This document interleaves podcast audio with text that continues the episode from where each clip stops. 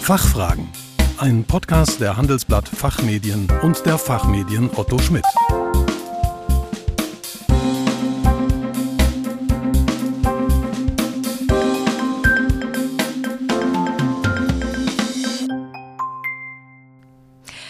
Hallo und herzlich willkommen zum Expertentalk der Fachfragen. Mein Name ist Kerstin Pferdmenges und heute wollen wir Ihnen einen kompakten Überblick zur Grundsteuerreform geben.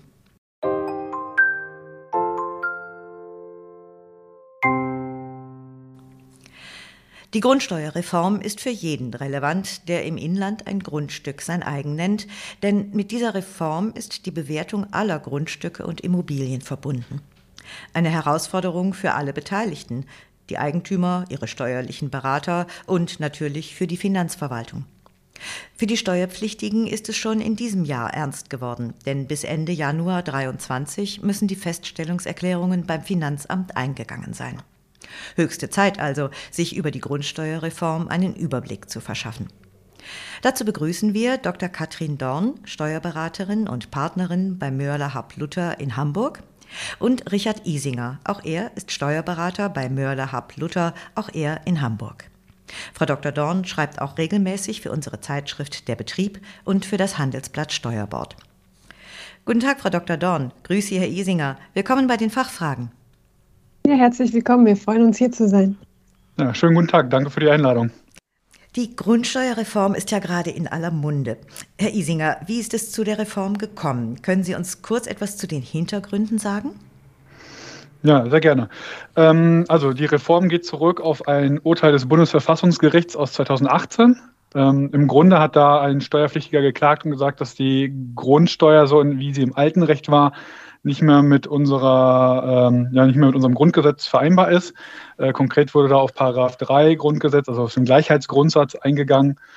Und ähm, ja, diese Auffassung hat sich im Endeffekt dann auch das Bundesverfassungsgericht angeschlossen, hat gesagt, ähm, also die, die Wertrelation, die dort zugrunde gelegt werden, entsprechen nicht mehr der Realität. Das liegt einfach daran, grundsätzlich war es äh, vorgesehen, dass es alle sechs Jahre eine neue Hauptfeststellung gab. Da hat man aber irgendwann gemerkt, ah, das ist in Deutschland ganz schön aufwendig bei der Anzahl an Grundstücken, die wir haben. Wir setzen die jetzt erstmal aus. Das war 1964 in den alten Bundesländern. In den neuen Bundesländern lagen die Werte, die Wertgrundlage bei 1935. Also man merkt da, wenn ich mir da anschaue, ein Grundstück, das vielleicht früher in der Randlage war, ist mittlerweile vielleicht absolut im Stadtzentrum. Und das entspricht einfach nicht mehr der Wertrelation, die es zurzeit auf dem Markt gibt. Und das hat, Bundes, äh, hat das Bundesverfassungsgericht bemängelt und gesagt, das führt zwangsläufig äh, zu einer Ungleichverteilung und die muss bis Ende 2019 durch ein neues Gesetz behoben werden. Das hat auch äh, der Gesetzgeber geschafft und das ist jetzt so die Grundlage für die Grundsteuerreform. Und was bedeutet das jetzt für die Eigentümer von Immobilien und für die Finanzverwaltung, Frau Dr. Dorn? Vereinfacht, dass alle Grundstücke, die wir hier im Inland haben, neu bewertet werden müssen. Und das sind immerhin 36 Millionen Stück. Ne? Das heißt natürlich, dass die entsprechenden ähm, Feststellungserklärungen, also die Zuarbeit von den Steuerpflichtigen, den Steuerberater geleistet werden müssen. Und natürlich, dass die Finanzverwaltung das auch umsetzt dann entsprechend. Ähm, ganz konkret müssen jetzt die Steuerpflichtigen erstmal eine Feststellungserklärung abgeben. Das war ja geplant bis Ende Oktober 2022, wurde dann ganz kurzfristig Mitte Oktober, wohl am 13. verlängert. Jetzt ist ein bisschen mehr Zeit bis zum 31. Januar 2023 zur Abgabe dieser Feststellungserklärungen, weil man dann Mitte Oktober festgestellt hat, naja, bislang wurden nur ein Drittel der Feststellungserklärungen schon abgegeben. Also hier ist schon sehr, sehr ein Verzug spürbar. Naja, die Steuerpflichtigen müssen jetzt also die Feststellungserklärung abgeben. Dann hat die Finanzverwaltung Zeit, diese auch umzusetzen, die Bewertung 2023 und 2024. Und in 2024 werden dann die Gemeinden den Hebesatz festlegen, sodass man dann endlich wahrscheinlich erst Ende 2024 weiß, was das für die Grundstückseigentümer bedeutet. Was also tatsächlich, ob es zu einer höheren Zahllast oder zu einer geringeren kommt weil die neue Grundsteuer selber, die wird erst am 01.01.2025 erhoben. Also jetzt erstmal bewerten und dann die neuen Zahllasten ab 01.01.25. Man hört ja immer wieder von dem Bundesmodell und den Ländermodellen. Was hat es damit auf sich, Herr Isinger? Ja, also es ist grundsätzlich so, dass die Gesetzgebungskompetenz beim Bund liegt. Das war auch schon im alten Modell so. Da hatten wir nur ein Modell für ganz Deutschland.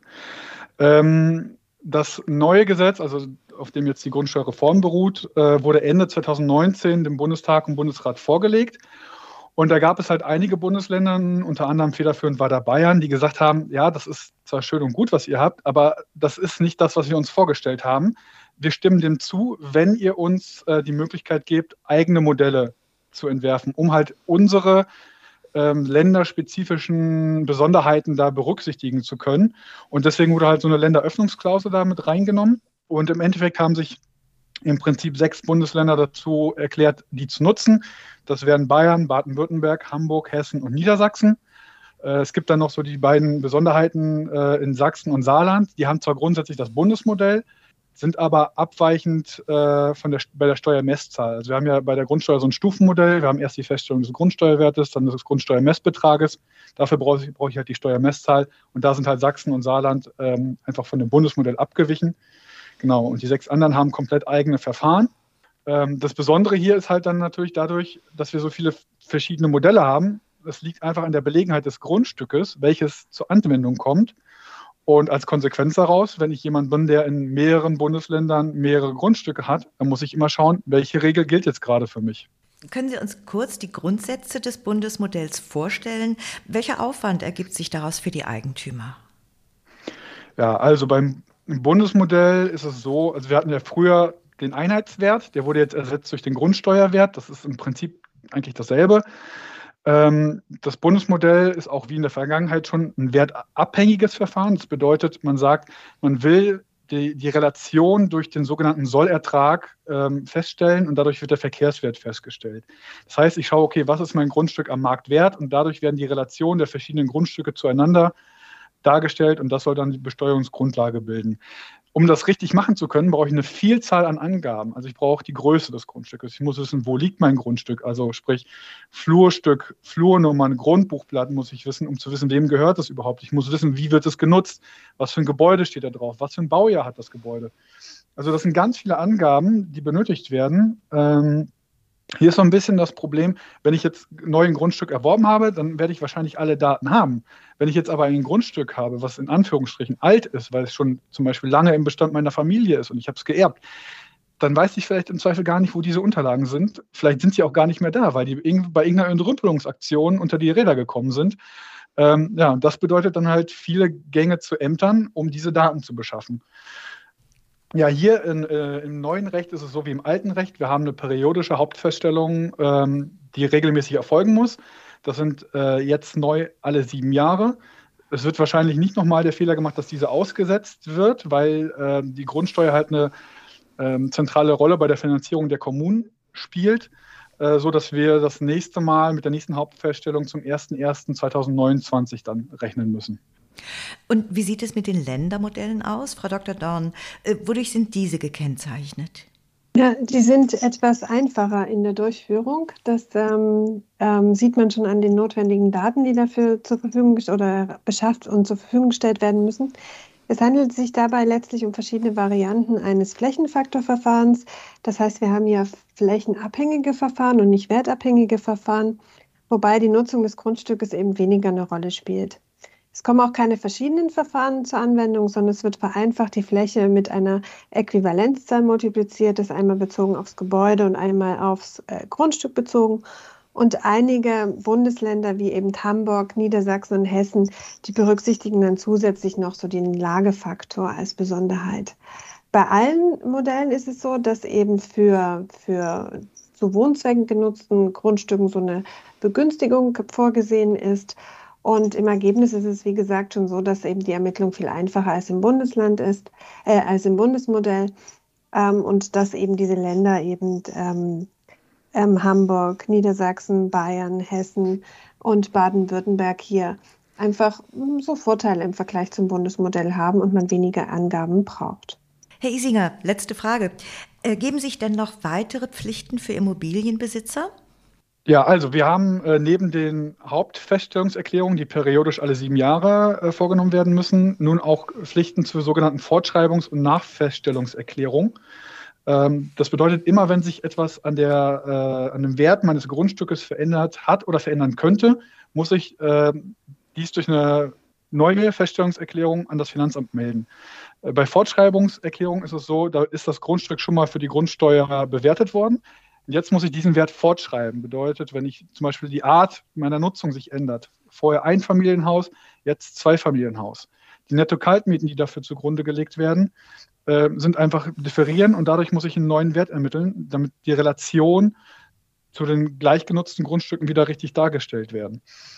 Ähm, bei Nachfeststellung ist es so, da wird das Grundstück das erste Mal für die Grundsteuer zugrunde gelegt. Also wenn ich zum Beispiel vorher ein ähm, Grundstück hatte, was für einen Kindergarten genutzt wurde, jetzt wird das Dachgeschoss in dem Kindergarten ausgebaut für eine Hausmeisterwohnung für diesen Kindergarten, dann fällt die Grundsteuerbefreiung weg und das Grundstück wurde vorher nie für Zwecke der Grundsteuer bewertet. Das wird dann nachfestgestellt. Ähm, genau, und diese Erklärungspflichten, die Fristen dafür enden zum 31. Januar des Folgejahres in dem die sich die Änderung ergeben hat. Bedeutet, habe ich eine Änderung in 2022 gehabt, muss ich diese Nachfeststellungserklärung oder die Fortschreibungserklärung zum 31. Januar 2023 abgeben, was jetzt durch die Fristverlängerung für die erstmalige Hauptfeststellung zur Folge hat, dass am 31. Januar 2023 zwei Abgabefristen enden. Frau Dr. Dorn, Herr Isinger, vielen Dank für Ihren Besuch bei den Fachfragen. Vielen Dank für die Aufmerksamkeit. Vielen Dank für das angenehme Gespräch. Liebe Zuhörerinnen und Zuhörer, zum Thema Grundsteuerreform erfahren Sie mehr in unseren Fachzeitschriften Der Betrieb und Rethinking Tax. Die Links dazu wie üblich in den Show Notes. Wir hoffen, dass wir Ihnen einen Überblick verschaffen und auch ein paar Fragen für Sie klären konnten. Vielen Dank für Ihr Interesse. Tschö und bis zum nächsten Mal. Fachfragen. Ein Podcast der Handelsblatt Fachmedien und der Fachmedien Otto Schmidt.